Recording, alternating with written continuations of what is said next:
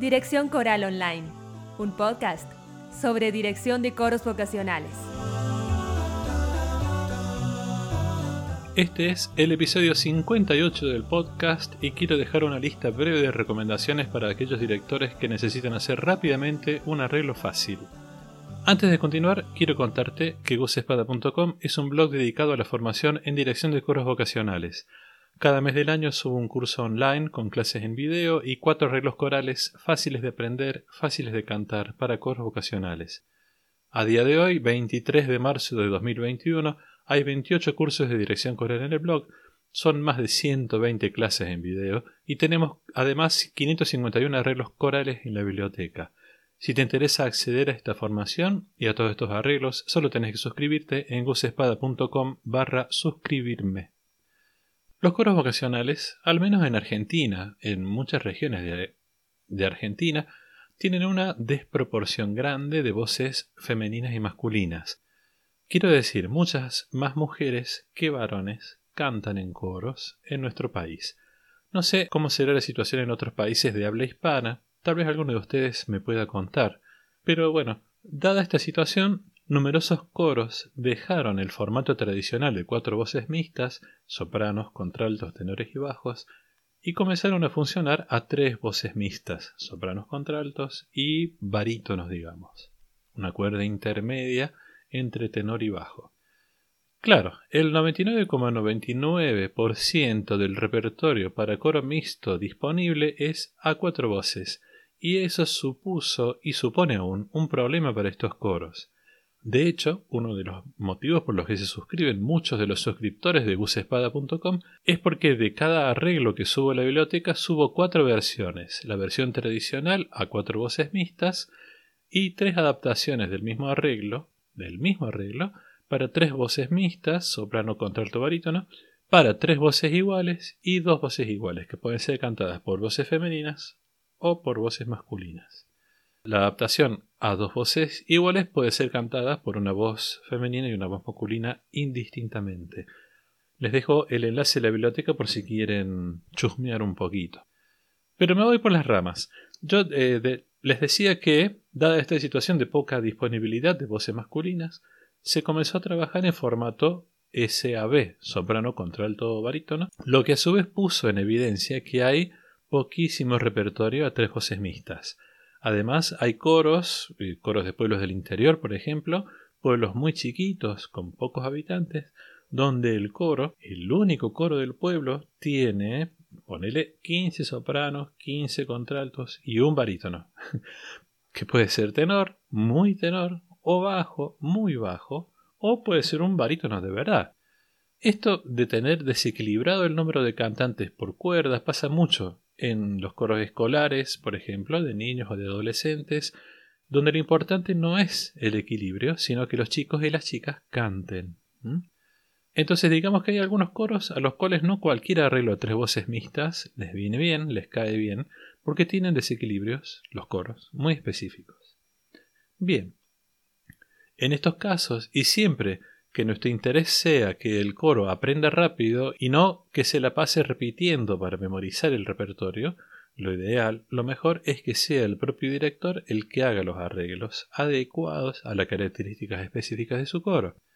Entonces, la idea de este episodio es dejar algunas pautas para poder hacer arreglos corales en este orgánico, soprano, contralto, barítono, pero que además se aprendan fácil, que sean ideales para integrantes sin lectura musical y por lo tanto que puedan ser armados en dos o tres ensayos. Cuando un director que tiene un coro de este tipo consigue recolectar un pequeño repertorio de estas características, es como que se le aclara el panorama completamente. Porque para un coro inicial en el que estamos por lo general buscando despertar el interés por cantar de nuestros integrantes, cantar con arreglos apropiados que les resulten cómodos nos permite mantener la expectativa en nuestros integrantes y la motivación de estas personas. El primer ítem a tener en cuenta es el de las tesituras o registro de las partes. Es importante concentrarnos en el registro central de cada cuerda. Yo sugiero no mirar la sugerencia de los libros porque no suelen cuadrar con la realidad de cada uno, con la realidad de cada coro, ¿sí? Hablé extensamente sobre cómo hacer para determinar la tesitura central de cada cuerda en el episodio 36 de este podcast, que se llama Problemas que nos genera hacer una buena clasificación de voces. También está muy clarito explicado este tema por la magíster, profesora de canto y muy amiga Manuela Reyes en la primera clase del curso de preparación vocal para coros 1. Dejo los enlaces en las notas del programa. Es importante que cada director pueda determinar en qué zonas del registro canta cómoda cada cuerda de su coro, para poder hacer el arreglo escribiendo en esas zonas, ¿se entiende? Bien, sigamos. El segundo ítem tiene que ver con el tema que vamos a arreglar, con la canción. Es fundamental la elección del tema, por sus características melódicas y armónicas. Si el tema original es muy complejo, si tiene una melodía difícil de cantar, ya de entrada le estamos poniendo un nivel extra de dificultad al arreglo antes de escribirlo, ¿sí? Igualmente pasa con la armonía. Si el tema original es armónicamente complejo, se nos va a hacer difícil simplificarlo. Y un arreglo armónicamente difícil generalmente implica partes difíciles de cantar y difíciles de aprender, difíciles de memorizar. Se requiere de mucho dominio técnico para hacer un arreglo con una armonía compleja, pero que tenga partes sencillas de aprender a cantar. Entonces, mi recomendación es elegir bien el tema que vamos a arreglar, teniendo en cuenta estos dos parámetros, que la melodía no sea extremadamente compleja y que tenga un movimiento armónico sencillo. Sobre cómo elegir un tema adecuado para arreglar hablo bastante en el curso Mi primer arreglo coral del blog. Les dejo el enlace. Transcribir el tema es el paso obvio siguiente. Pero además yo recomiendo buscar la fuente original, alguna grabación del compositor del tema, aunque no nos basemos en esa versión, aunque el tema no nos haya llamado la atención, aunque no nos haya gustado por la versión del compositor, sino por alguna otra versión. Lo mismo, vale la pena, podemos encontrar materiales muy útiles para usar en, nuestros, en nuestro arreglo, buscando la versión del compositor u otras versiones de intérpretes reconocidos del género también nos va a ser útil. Y ya que estamos, conocer, aprender sobre el género. Canción, samba, chacarera, son, el género al que pertenece y sus códigos más representativos, sobre todo los rítmicos, los códigos rítmicos, pero también las escalas que utiliza, la armonía característica, etc. Tercer ítem. Hacer un arreglo a 2, 3, 4, 12 voces es componer una obra musical. No importa su nivel de dificultad. No importa si es extremadamente difícil o extremadamente sencillo. Un arreglo es una obra de arte. Por lo tanto, tratándose de música con texto, tenemos que conocer el texto del tema, tenemos que conocer el mensaje, saber qué es lo que estamos cantando y qué es lo que estamos diciendo. Por lo tanto, tenemos que mirar cuidadosamente quién es el autor del texto, su biografía, su estilo, su entorno, su impacto poético. Debemos estudiar la forma del texto, ¿sí? cuál es la estructura morfológica, si es poesía, si es prosa, si tiene estrofas, estribillos, versos, qué tipo de rima tiene, si no tiene rima, etc. y cuál es su contenido si tiene cuáles son sus unidades de sentido, cuál es el estilo narrativo que tiene, si es descriptivo, si es bucólico, etc. Tenemos que revisar el tratamiento de la prosodia, esto es, cómo se llevan los acentos de las palabras con los acentos musicales, principalmente estas cosas. Cuarto punto, tenemos que analizar la melodía. Transcribir los temas de una forma bien precisa, intentando ser lo más fiel posible a la versión que hayamos elegido como versión original. Ya dije recién que no necesariamente tiene que ser la versión del compositor, pero entonces una vez que lo transcribimos tenemos que ser fieles, tenemos que transcribir correctamente la melodía. Por eso hay que poner mucho cuidado en la elección de la fuente. Es el compositor, la versión que vaya, de donde se lo saca, y siempre buscar tratar de escuchar la versión del compositor. Tenemos que determinar la forma musical de esta melodía y la sintaxis. Cuáles son sus oraciones, sus frases, los periodos, los motivos, anacruzas, finales, desarrollos, si es que los tiene, las funciones que ocupa cada una de estas partes. Eh, puede ser una función introductoria, una función conclusiva, desarrollativa, elaborativa, etc. Debemos también mirar el movimiento de los giros melódicos, si son giros ascendentes, descendentes, quebrados, reiterativos, etc. Quinto punto, el esquema armónico. Del análisis de la melodía eh, va a salir la estructura armónica que la acompaña. También la podemos sacar de oído, ¿sí? Con nuestro instrumento armónico. Vamos a sacar la estructura básica, los acordes principales dentro de cada función tonal, la tónica, la dominante, la subdominante. Vamos a ver que estos acordes tienen que ver con las notas de la melodía, pero también va a haber en la melodía notas ajenas a los acordes. Estas son entonces notas de paso o adornos. Tenemos que determinar qué notas son las que pertenecen a la armonía y cuáles no. Este esquema armónico es solo eso, un esquema. En, durante la realización del arreglo hay que respetarlo, pero al mismo tiempo este esquema se puede expandir con mayor cantidad de acordes y con alternativas armónicas, sustituyendo acordes, por ejemplo. Pero hay que tener en cuenta el lenguaje que vamos a utilizar para hacer el arreglo. Si el lenguaje es tonal, tonal funcional, quiero decir, diatónico puede ser un lenguaje cromático, modal, pentatónico, pentáfono, jazzístico, etc. Tenemos que mantener una coherencia entre el tema su género, su contenido y los acordes que vamos a utilizar para el arreglo. Es fundamental elegir la o las escalas que vamos a emplear. Por ejemplo, si la canción está en el modo menor, ¿qué escala vamos a usar? ¿La antigua, la armónica, la melódica? Y también tenemos que definir el empleo, qué uso vamos a hacer de las séptimas, de las novenas, de las notas agregadas, etc. Siempre recordando que cuanto más complejo sea el lenguaje que vamos a utilizar, más complejo nos va a quedar el arreglo y que estamos intentando hacer un arreglo que se arme en un par de ensayos, un arreglo bien sencillo. Esto es, a mi juicio, lo más difícil y me pasa mucho con mis alumnos, guardarnos las ganas de hacer cosas complejas, mantener la simplicidad, buscar la belleza en la simplicidad, para que el arreglo sea a la vez bonito y fácil. El sexto ítem es lo que el maestro Ricardo Mancilla denomina captura de recursos. Para realizar el diseño del arreglo y el armado de las otras voces, tenemos que eh, juntar recursos rítmicos y melódicos que sean eh, propios de los códigos del género, ¿sí?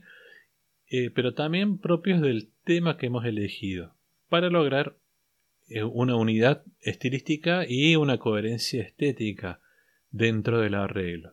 Entonces, estos, esta captura de recursos la hacemos escuchando la versión original, tomando de ahí motivos del arreglo original, eh, del arreglo instrumental, por ejemplo, que nos interesen, o motivos rítmicos y melódicos eh, propios del género, aunque no estén presentes en el tema que vamos a arreglar es importante que tengamos estos recursos anotados en algún pentagrama.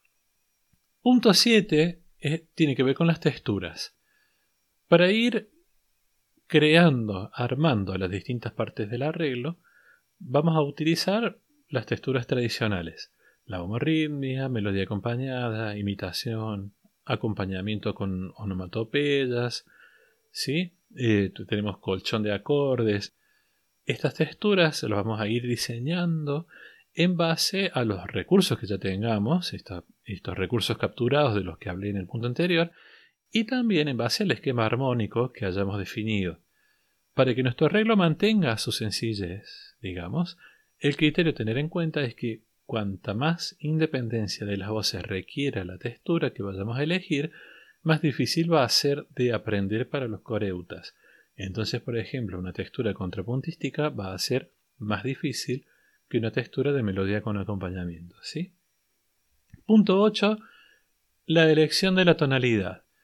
Teniendo en cuenta la extensión de registro de la canción, de la melodía de la canción, y las tesituras en donde se mueve el coro, esas tesituras que hemos definido donde el coro canta cómodo, tenemos que seleccionar la tonalidad en la que va a estar escrito el arreglo.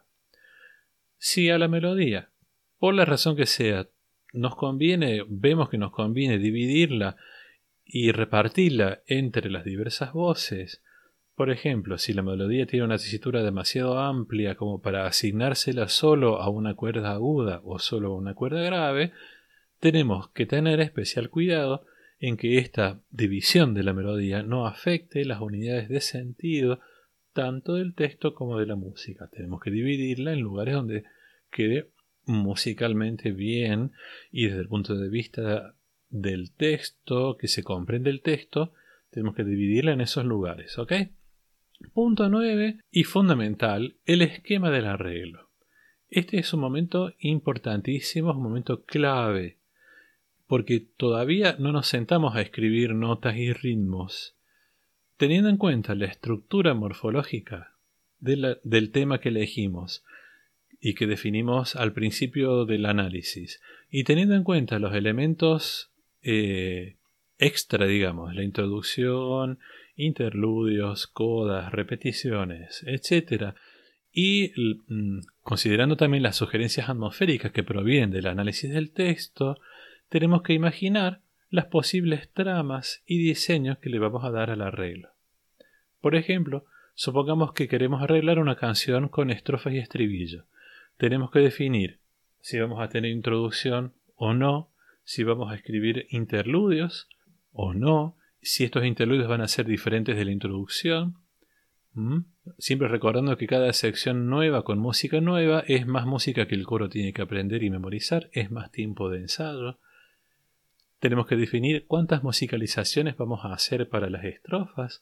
Por ejemplo, una chacarera doble tiene seis estrofas y dos estribillos, todos con distinta letra pero la misma música. Entonces, si hacemos una sola musicalización, el coro va a cantar ocho veces la misma música, pero si hacemos ocho musicalizaciones diferentes, nos va a quedar un arreglo larguísimo. Bueno, tenemos que ver qué hacer con eso tenemos que considerar si vamos a escribirle al arreglo una sesión final o una coda o no. Bien, punto 10 y último, haciendo el arreglo. Ahora sí, viene la parte constructiva, elaborativa, donde se ponen en juego mm, no solo las ideas creativas, sino sobre todo el conocimiento musical que tengamos. Nuestro conocimiento musical iremos, vamos a ir completando como una especie de rompecabezas, escribiendo las melodías de cada voz conforme al planteo, que, al, al esquema que tengamos. Vamos a ir completando como si fuera un rompecabezas, escribiendo cada parte, la melodía de cada voz, de acuerdo al esquema que hayamos definido al esquema del arreglo y vamos a ir rellenando las texturas teniendo en cuenta siempre las reglas de la armonía y del contrapunto. En especial cuando el tema no, lo, no se lo asignamos a la voz superior, cuando la melodía principal no la tiene la, la voz superior, tenemos que tener en cuenta que las voces superiores no lleven el mismo ritmo, porque el oído, por una cuestión de gestalt o una cuestión de percepción, el oído siempre tiende a percibir lo que suena en la voz superior como la melodía principal. Entonces, si le ponemos la melodía a la voz del tenor, pero usa una textura homorítmica, el público va a escuchar cantar a la soprano una voz que no es la melodía principal, pero van a pensar que esa es la melodía principal. Entonces, es mejor en ese caso usar otro tipo de textura. A medida que vamos terminando cada sección, tenemos que volver para atrás intentar cantar cada voz desde el principio para chequear la coherencia, la conducción de los giros melódicos y de los ritmos, para chequear cómo, cómo funciona cada parte de principio a fin, cómo fluye. Mientras más fácil nos resulte a nosotros cantar cada parte, mejores resultados vamos a obtener cuando lo llevemos al coro. mucha atención, una especial atención tenemos que ponerle a la colocación de las dinámicas y las articulaciones, las indicaciones de tempo y de carácter y cualquier otro tipo de indicación destinada a los cantantes. Cuantas más decisiones tomemos al momento de componer el arreglo, más tiempo de ensayo nos vamos a ahorrar después. Recomendaciones finales. Recordar en todo momento que estamos escribiendo para tres voces. No imaginarnos voces de más. A veces estamos escribiendo y nos suena por dentro la versión original y pensamos que el arreglo va a sonar parecido, pero no, porque tenemos tres voces, no tenemos instrumento, no tenemos percusión, tenemos que ser realistas en ese sentido. Tenemos que ajustar la obra según la tonalidad y los registros al grado de dificultad que queremos que tenga el arreglo. Siempre tenemos que tener en cuenta eso. Otra recomendación, siempre va a ser preferible al escribir las melodías de cada voz que utilicemos grados conjuntos, movimiento contrario entre las voces, que preparemos y resolvamos las disonancias, evitar unísonos, octavas, cuartas y quintas eh, consecutivas paralelas, a menos que estemos buscando algún efecto sonoro específico, pero que no sea que estas, las quintas paralelas, los unísonos y las octavas nos salgan por descuido, ¿sí? Que sea un efecto sonoro que estamos buscando voluntariamente. No abusar tampoco del uso de terceras y sextas paralelas. Solemos pensar que este movimiento es uno de los más fáciles para aprender para la gente que no lee música, pero no siempre es así. Muchas veces cantar por terceras paralelas es muy difícil para la cuerda que no lleva la melodía. Tener en claro el estado de los acordes, las, las supresiones y duplicaciones y las distancias entre las voces. Tenemos que buscar que haya equilibrio y al mismo tiempo contraste entre los opuestos, largo, corto, rápido, lento, fuerte, suave, ligado, suelto, para los que nunca lo han hecho, arreglar para coro puede ser un trabajo intimidante, digamos. Pero la verdad es que es algo bastante sencillo, es creativo y a la vez es divertido. Y la sensación, cuando llevamos un arreglo nuestro al coro y lo vamos enseñando y comienza a sonar, es, esa sensación es impagable, es hermosa. Muchas gracias por escuchar, por compartir este episodio si les gustó, por suscribirse a los cursos y arreglos del blog, por darle seguir este podcast y por todos los comentarios que siempre me hacen llegar a gusespada.com barra contacto. Un abrazo y nos vemos la próxima.